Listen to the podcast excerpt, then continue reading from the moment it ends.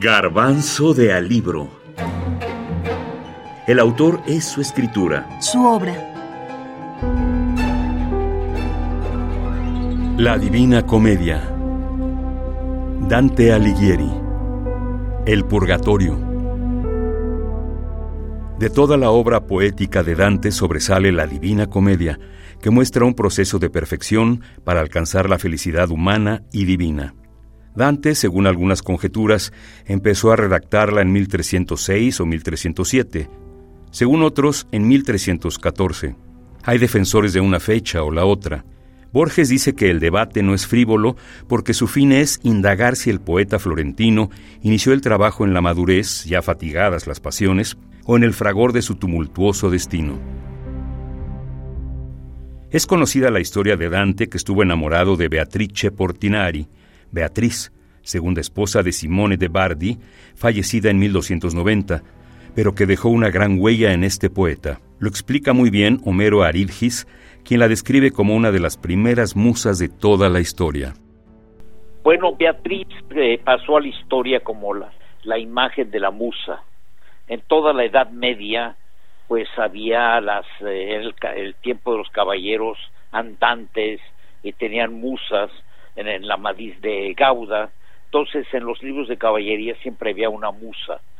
Y esas, es, eh, cuando Dante escribió, pues eh, inmortalizó a Beatriz, Beatrice Portinari, que era una adolescente, era una adolescente y que realmente nunca tuvo contacto con con Dante, fue casi una imaginación de Dante, un amor imaginario de Dante, pero pasó a la historia como la musa por excelencia, Beatrice Portinari. Y eh, desde luego había ese, todo ese concepto casi religioso, de la musa como casi una eh, humanización de la Virgen María.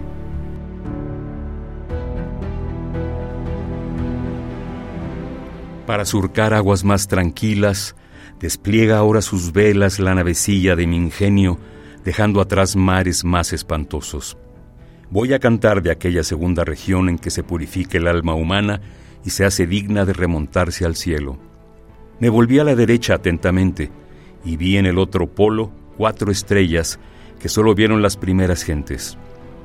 Cuando por fin dejé de contemplarlas, vi junto a mí a un anciano solitario la Divina Comedia, El Purgatorio.